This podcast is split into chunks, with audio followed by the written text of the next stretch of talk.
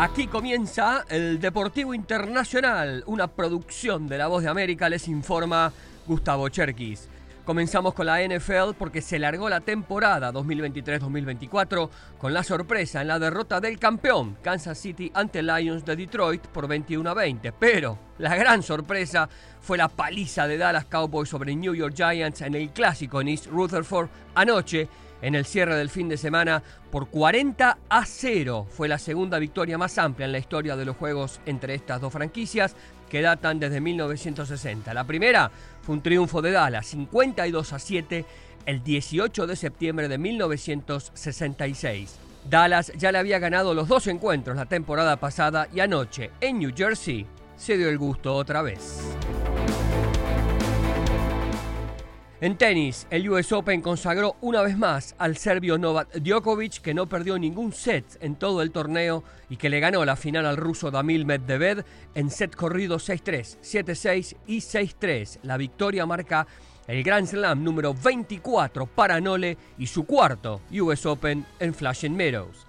En mujeres con apenas 19 años, Coco Goff se convirtió en la primera adolescente estadounidense en ganar el abierto de Estados Unidos desde Serena Williams, allá por 1999. Goff le ganó en tres sets a la número 2 del mundo, Arina Zabalenka, logrando así su primer título de Grand Slam. Escuchamos a la flamante campeona de New York.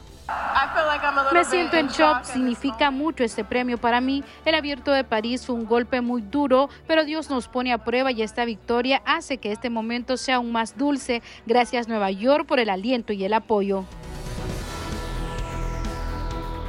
En béisbol de grandes ligas, los Bravos de Atlanta se convirtieron en el primer equipo en asegurar un lugar en la postemporada de este año. La victoria de 5-2 ante Pittsburgh tuvo como gran protagonista al venezolano Ronald Acuña Jr. de una temporada fantástica y que lideró un séptimo inning de cuatro carreras con un sencillo impulsor de dos carreras con dos outs y todos los aplausos y toda la ovación para el candidato, uno de los candidatos a jugador más valioso de la temporada.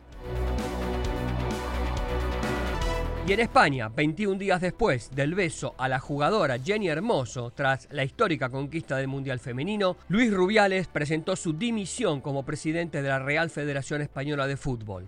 Rubiales había llegado a la presidencia del fútbol español en mayo del 2018. El dirigente también deja su puesto como vicepresidente de la UEFA para el que fue elegido en el año 2019. Hasta aquí el Deportivo Internacional, una producción de La Voz de América.